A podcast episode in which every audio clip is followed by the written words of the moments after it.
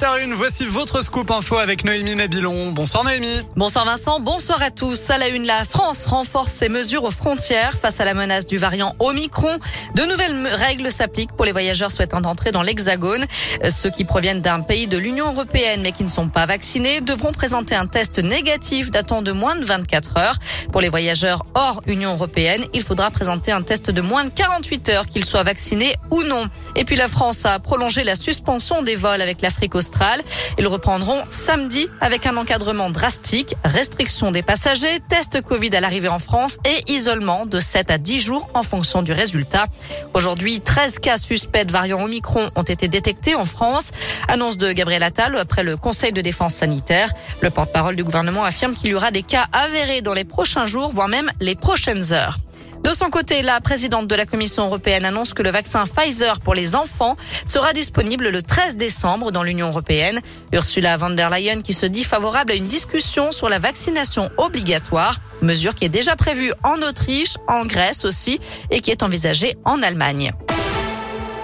Retour à Lyon où des actions ont lieu aujourd'hui en faveur du SIDAction. Je rappelle que ce mercredi est la journée mondiale de lutte contre le sida. Une marche est d'ailleurs prévue de 18h à 19h entre Bellecour et Terreau. L'objectif est toujours d'éradiquer la maladie dans le monde d'ici à 2030, mais les courbes des infections au VIH ne baissent pas assez vite selon un rapport de l'ONU. L'année dernière, 313 personnes ont découvert leur séropositivité dans la région. Des métros, des trams et des bus gratuits à Lyon le 8 décembre. Comme chaque année pour la fête des Lumières, le réseau TCL sera accessible à tous gratuitement à partir de 16h. Les autres jours, les tickets TCL en fête et tickets famille seront mis en vente durant toute la durée de l'événement, soit du 8 au 11 décembre. Les fréquences des métros, des bus et des trams seront renforcées. Les quatre lignes de métro circuleront jusqu'à 2 h du matin et les lignes de bus pleine lune jusqu'à environ 4h30 du matin.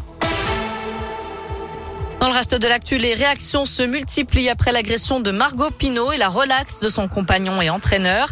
La judocate médaillée d'or à Tokyo accuse Alain Schmidt de lui avoir asséné des coups, tiré les cheveux et tenté de l'étrangler dans la nuit de samedi à dimanche. Elle a d'ailleurs posté une photo de son visage tuméfié sur les réseaux sociaux. Jugé hier pour violence conjugale, Alain Schmidt a finalement été relaxé faute de preuves suffisantes. Le parquet qui avait requis un an de prison avec sursis fait appel de cette décision. De nombreuses personnalités ont apporté leur soutien à la championne olympique, notamment Teddy Riner qui dénonce une situation intolérable, inacceptable. Fin de citation. En foot, 16e journée de Ligue 1 ce soir. Saint-Etienne joue à Brest à 19h. Clermont reçoit Lens à 21h. De son côté, Lyon accueille Reims à huis clos à 21h. Merci beaucoup Noémie. On file sur radioscope.com avec la question du jour. Allez-vous acheter un calendrier de l'Avent cette année? Je rappelle qu'on est le 1er décembre, ça commence aujourd'hui. Bien vous répondez non à 51%.